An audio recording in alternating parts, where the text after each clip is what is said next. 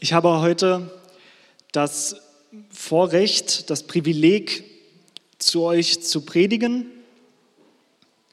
Und es soll heute gehen um Zeuge des lebendigen Gottes sein oder Zeuge des lebendigen Jesus sein. Das ist heute das Thema, was uns beschäftigen soll. Und wir werden uns in der Apostelgeschichte ein bisschen anschauen, was das bedeutet und wie das aussieht. Was heißt das, Zeuge sein? Und was heißt das, Zeuge von Jesus zu sein? Was heißt das, Zeuge vom lebendigen Jesus zu sein? Darum soll es heute gehen, um diese Fragen, was es damit auf sich hat. Ihr wisst ja sicher, dass wir dazu berufen sind, Zeugen zu sein von dem lebendigen Jesus. Und das soll uns ein bisschen beschäftigen. Vorab aber, weil ich schon hier vorne stehe und Folien in der Hand habe, dachte ich, äh, gebe ich noch ein bisschen an und zeige euch ein Foto von der Kleinen. Ist nicht süß? äh, ich habe gerade eben auch die Nachricht meiner Frau bekommen, dass das mit dem Stillen heute mal wieder ein bisschen schwieriger ist. Insofern werdet ihr sie leider noch nicht live sehen. Aber ich war vorbereitet, deswegen habt ihr schon mal ein Foto. So sieht die Kleine aus mit ihren großen Augen. Ist eine putzige. Gut, äh, genug geschwärmt. Jetzt sprechen wir von was anderem, nämlich dem Zeugnis. Ähm, ich will ganz grob über drei Punkte reden. Und zwar einmal den Zeugen, wie sie uns in der Bibel auftreten. Also wie beobachten wir eigentlich, wie die Jünger zu Beginn Zeugen waren und wovon sie überhaupt Zeugen waren. Außerdem danach, was das mit dir zu tun hat und mit mir. Und da endet eigentlich ähm, meine Predigt, aber ich will noch den dritten Teil ranhängen. Habe ich genannt mein Zeugnis, besser wäre vielleicht ein Zeugnis von mir.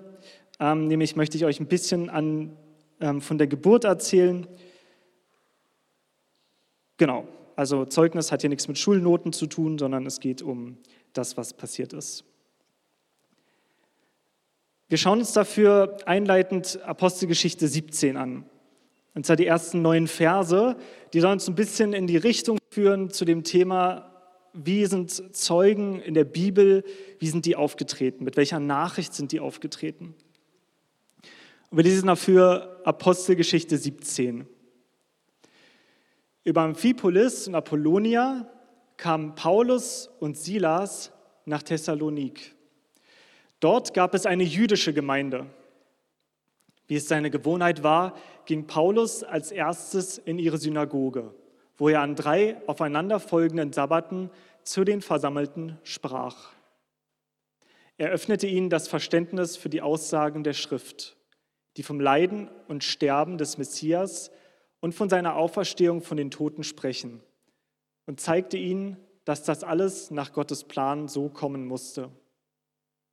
Und deshalb, so sagte er, ist der Jesus, den ich euch verkünde, niemand anders als der Messias, von dem die Schrift spricht. Einige der jüdischen Zuhörer ließen sich überzeugen und schlossen sich Paulus und Silas an.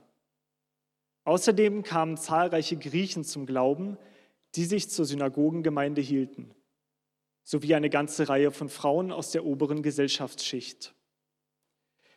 Dieser Erfolg erregte den Neid derjenigen Juden, die vom Evangelium nichts wissen wollten.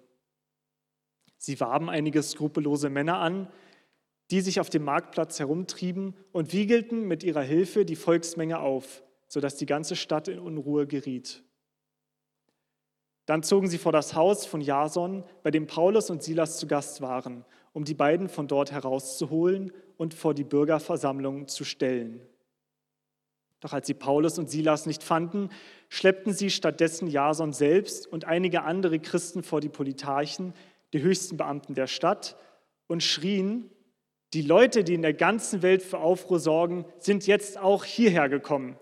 Jason hat sie bei sich aufgenommen. Sie setzen sich alle über die Verordnung des Kaisers hinweg, indem sie behaupten, ein anderer sei der wahre Herrscher, nämlich Jesus. Die Stadtbevölkerung und die Politarchen waren tief beunruhigt, als sie das hörten. und erst nachdem Jason und die anderen Christen eine Kaution hinterlegt hatten, wurden sie wieder auf freien Fuß gesetzt. Wir lesen, dass Paulus und Silas, also wenigstens diese beiden, nach Thessalonik kommen. Und sie erzählen dort in der Synagoge, wie es Paulus häufig gemacht hat, von Jesus. Erzählen von dem, was sie erlebt haben. Und das führt zu so einem Aufruhr, das führt zu so einer, einer Menschenansammlung, auch von den, von den Juden aufgestachelt, dass, sie, äh, dass sich ein Mob bildet und versucht, Paulus und Silas aufzuspüren. Vielleicht wären die beiden da ähm, direkt einen gewaltsamen Tod gestorben, aber ja, weil sie nicht gefunden wurden, sind sie da mit dem Leben noch davongekommen. Stattdessen werden dann andere hier aufgegriffen, ein Jason, der ähm, praktisch stellvertretend dafür verantwortlich gemacht wird, für das, was passierte, aber auch hier mit dem Leben davonkommt. Also insgesamt ist die Geschichte glimpflich ausgegangen für, das, für den Aufruhr eigentlich, der zuerst verursacht wurde. Ja, um, so einen, um so einen wütenden Mob zu bekommen, da muss man schon ganz schön was von sich geben, schon ganz schön was erzählen. Die Frage ist, was haben die gesagt, damit das passiert ist? Warum waren die Leute so wütend? Und das schauen wir uns mal an. Genau genommen geht es mir um einen Vers speziell, und zwar den dritten, wo es heißt, er öffnete ihnen das Verständnis für die Aussagen der Schrift, die vom Leiden und Sterben des Messias und vor seiner Auferstehung von den Toten sprechen und zeigte ihnen, dass das alles nach Gottes Plan so kommen musste. Und deshalb, so sagte er, ist der Jesus, den ich euch verkünde, niemand anders als der Messias, von dem die Schrift spricht. Paulus hat hier ein paar, paar Akzente, die er setzt. Und wir begegnen dem, was Paulus sagt, begegnen wir auch an anderen Stellen in der Apostelgeschichte immer wieder. Und zwar geht es im Wesentlichen geht es um eigentlich um zwei Aussagen. Es geht zum einen darum, dass der Messias aus dem Alten Testament, dass das der Jesus ist, der Jesus von Nazareth. Und die andere Aussage ist, dass der Jesus, dass sie den selbst bezeugen. Ja, sie haben Jesus nicht aus dem Neuen Testament vorgelesen oder so, das gab es nicht, sondern sie haben aus ihrem eigenen Leben erzählt, was Jesus bei ihnen getan hat, was sie selber erlebt haben von diesem Jesus. Diese beiden Dinge, um die geht es. Und wir begegnen genau dieser, dieser, dieser Logik, praktisch diesem, dieser Erzählung begegnen wir so immer wieder. Also in der Apostelgeschichte gibt es noch, ja, Genau, eben die Frage, ich das in der nächsten, genau, gibt es eben dieses immer wieder.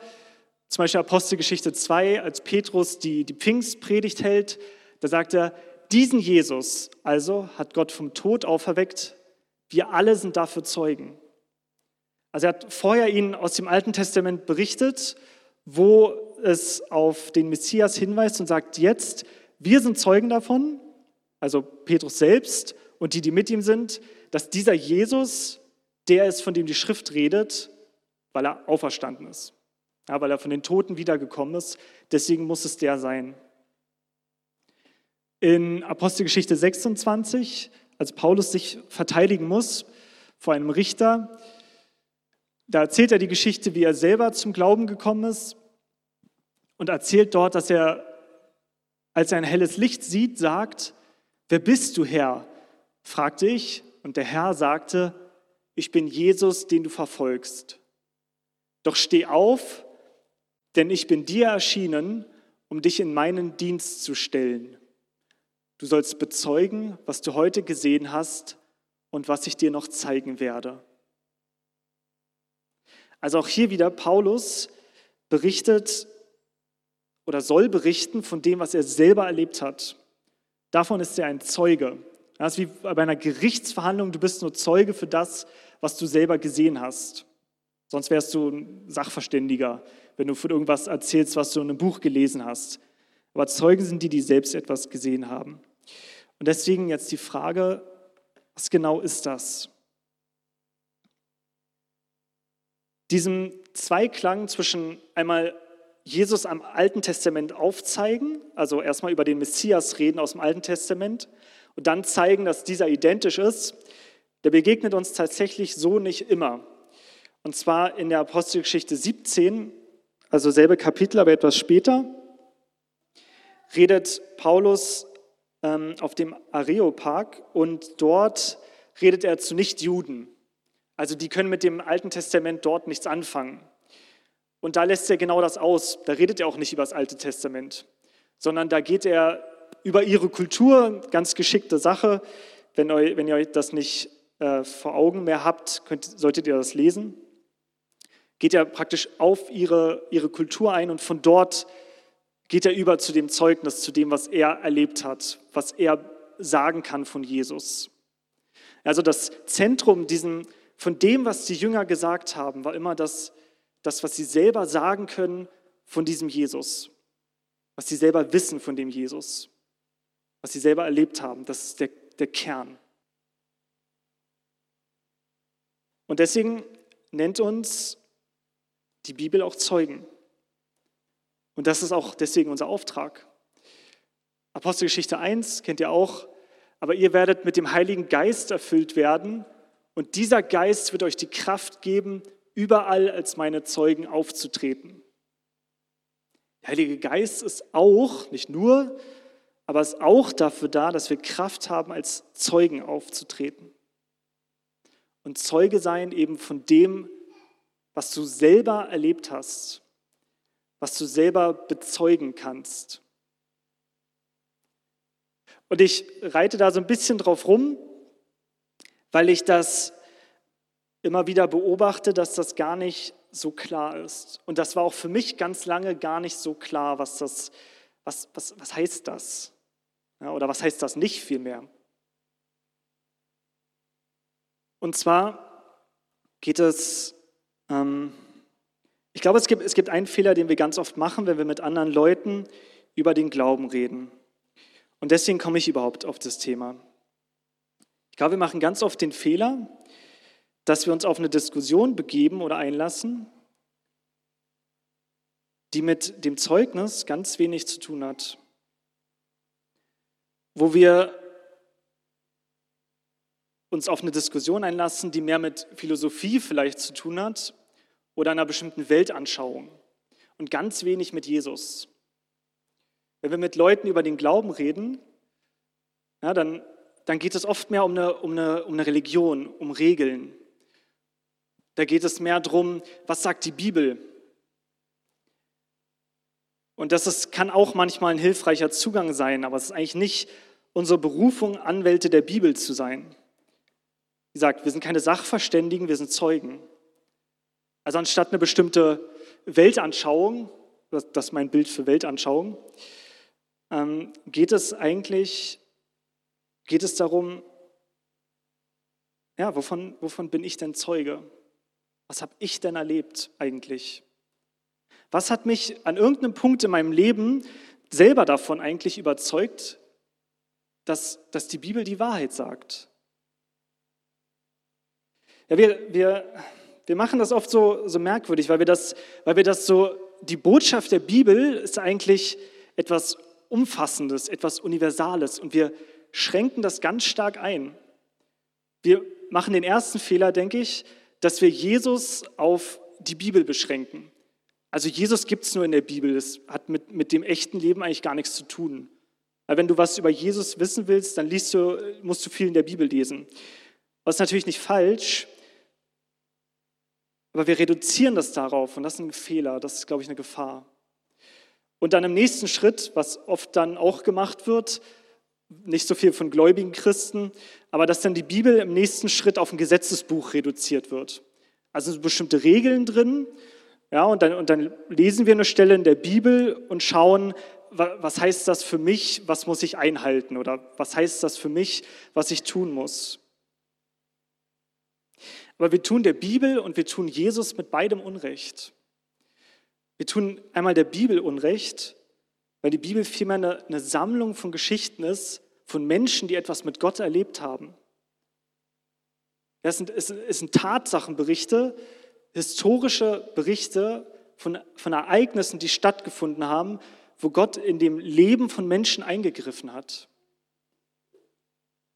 Und das sollte selber uns Ermutigung sein, dem auch nachzujagen, Dinge mit Gott zu erleben, seinen Reden zu hören, so wie die Bibel das beschreibt. Und zum anderen, Jesus selber in unserem Leben zu erleben, ihn nicht auf die Bibel zu beschränken. Wir, wir begraben manchmal Jesus dann selbst wieder. Wir sagen, ja, Jesus ist auferstanden und jetzt ist er halt in der Bibel. Und da ist er halt. Aber hat das mit, mit deinem Leben irgendwas zu tun? Und wenn ja, dann muss das, ist genau das dein Zeugnis. Was, was hat das in deinem Leben bewirkt? Was hat das für eine, für eine Konsequenz, dass Jesus tatsächlich heute lebt? In meiner letzten Predigt von der Auferstehung war genau das ja auch ein, ein wesentliches Thema. Wenn Jesus tatsächlich lebt, wenn du wirklich glaubst, dass jemand von den Toten auferstanden ist, dann muss das irgendeine Konsequenz für dein Leben haben. Das kann nicht nur was sein, was irgendwo steht. Also wenn du das glaubst, ist die Frage zum einen, warum glaubst du das? Warum bist du davon überzeugt? Was macht dich so sicher? Kannst du das benennen?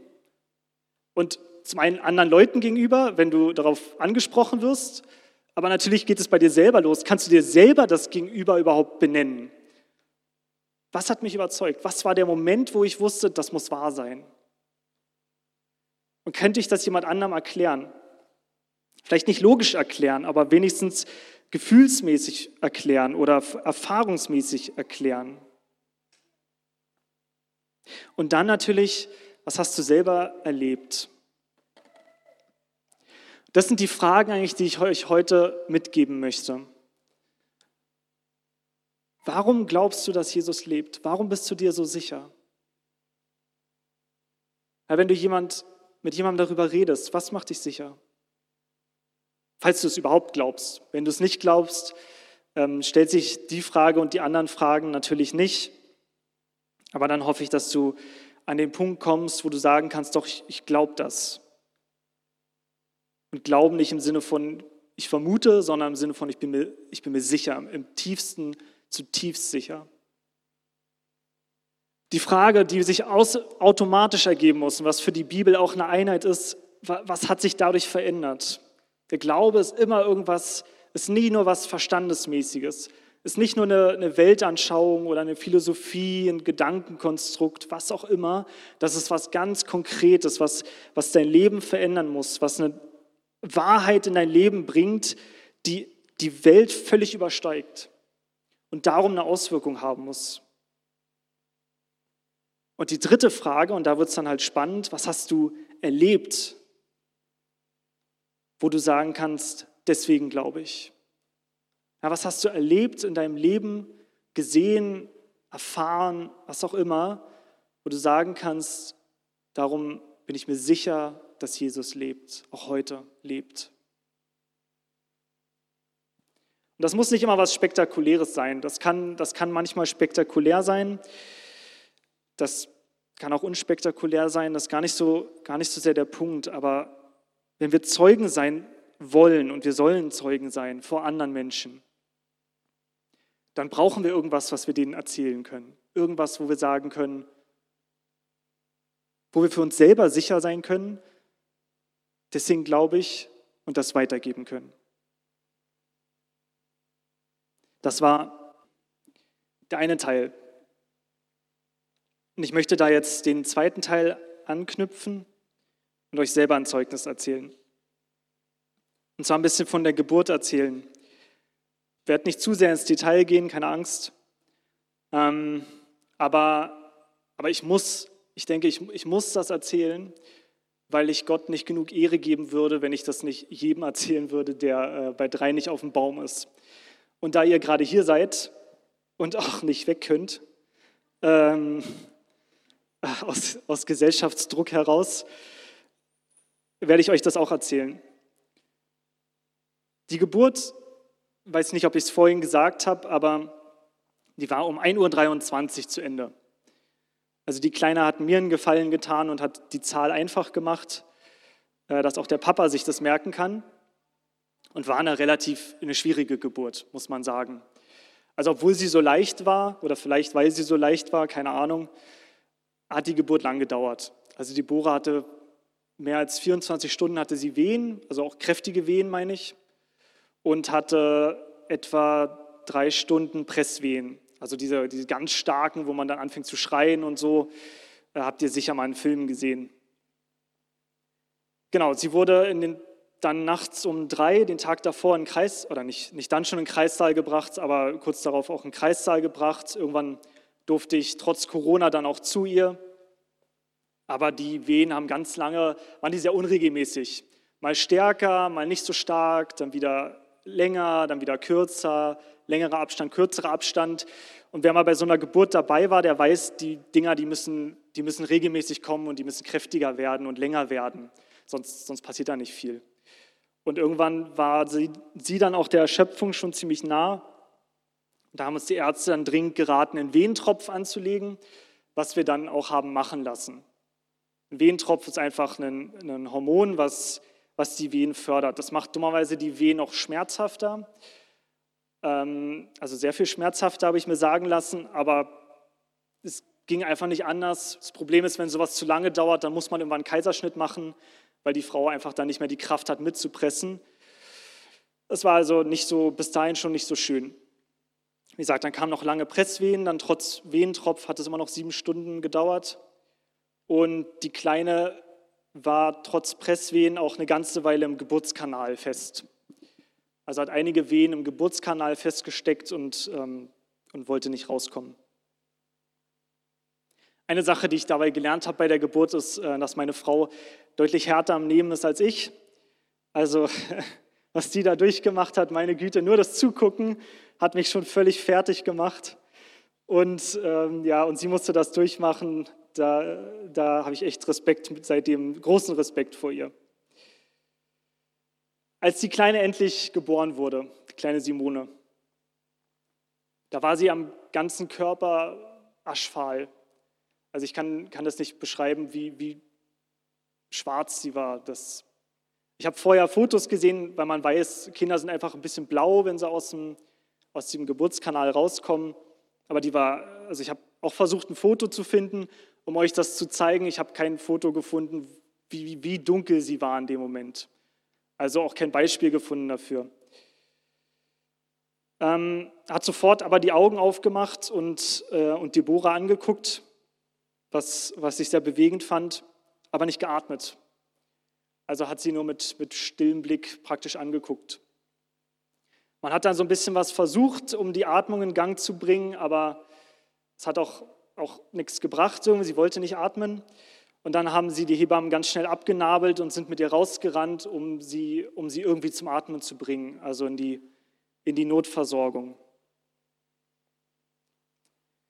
Ich kann euch sagen, ich habe noch nie verzweifelter gebetet als in diesem Moment, was ihr euch wahrscheinlich vorstellen könnt.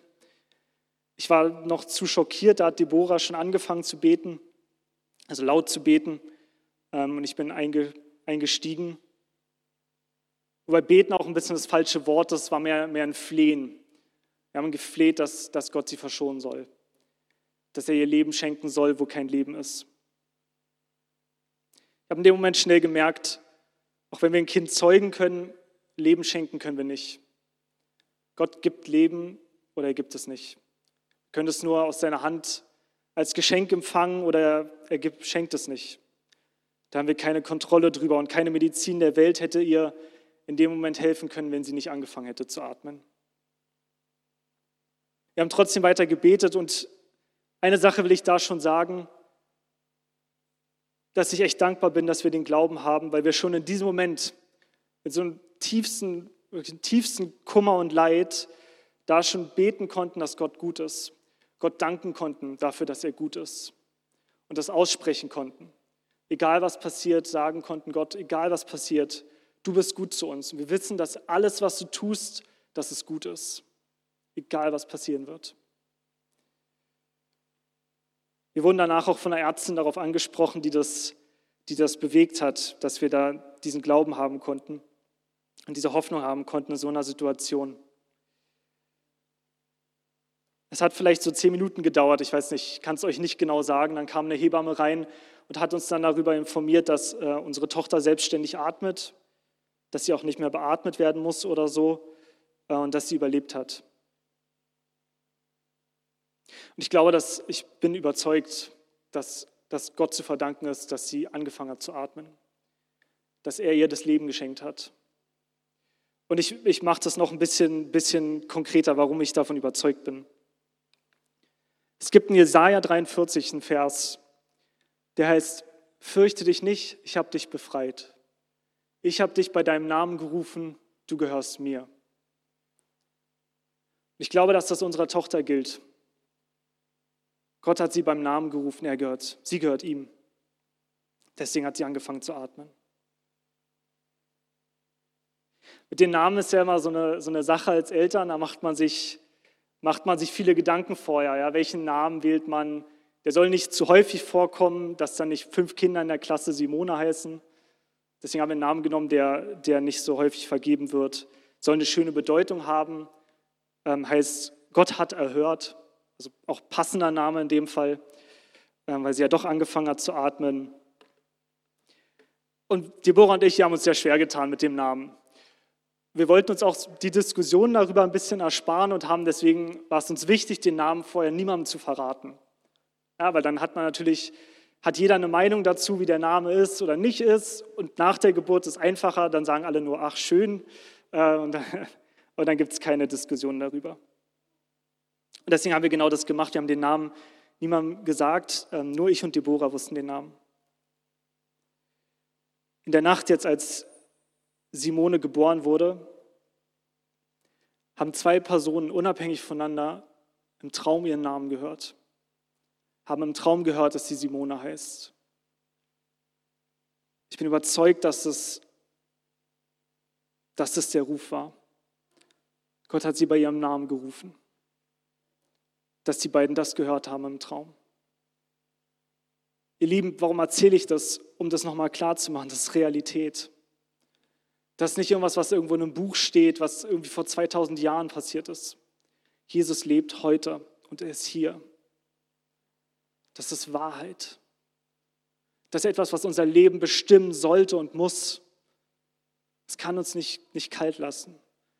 Und das Gute ist, es, es muss es auch nicht. Wir haben eine Hoffnung durch den Jesus, der lebt. Wir haben eine Hoffnung durch das, was heute passieren kann weil er bei uns ist. Und auch wenn ich sowieso gesagt hätte, dass Gott gut ist, egal was passiert wäre, bin ich natürlich unendlich dankbar dafür, dass die Kleine jetzt lebt, dass sie gesund ist, dass sie aus dem Krankenhaus wieder raus ist. Sie und ihrer Mutter geht es sehr gut. Sie treibt uns auch jetzt schon manchmal zum Wahnsinn. Aber diese Liebe, die Gott zu ihr hat, die hat sie sich ja nicht verdient, die Kleine die hat ja nichts gemacht, um, um, um, um sich das Leben zu verdienen. Ja, was, was hat sie schon getan bisher? Aber Gott liebt dich genauso, wie er Simone liebt. Und er ruft dich genauso mit Namen, wie er sie gerufen hat. Das ist unser Zeugnis. Ihr könnt gerne nach vorne kommen. Das ist unser Zeugnis von dem Jesus, der lebt, der heute lebt und der alle Menschen in seiner Hand hat und der alle Menschen liebt, so wie er meine Tochter liebt. Jesus sagt mal so was Provozierendes. Ja, ihr, die ihr böse seid, ihr liebt eure, eure Kinder schon, aber der himmlische Vater, der liebt, liebt euch noch viel mehr. Jetzt, wo ich eine Tochter habe, fällt mir das schwer, das mir vorzustellen. Aber ich glaube das. Gott liebt uns noch viel mehr. Und Gott ist gut. Er möchte das Gute für uns. Ich möchte euch ermutigen, dass ihr darüber nachdenkt, was ist euer Zeugnis? Was habt ihr erlebt? Und ich darf euch sagen, der Jesus, der lebendige Jesus, der ist bei euch und er möchte, noch, dass ihr noch viel mehr mit ihm erlebt. Dass ihr Zeugen für das sein könnt, was er tut in eurem Leben. Amen.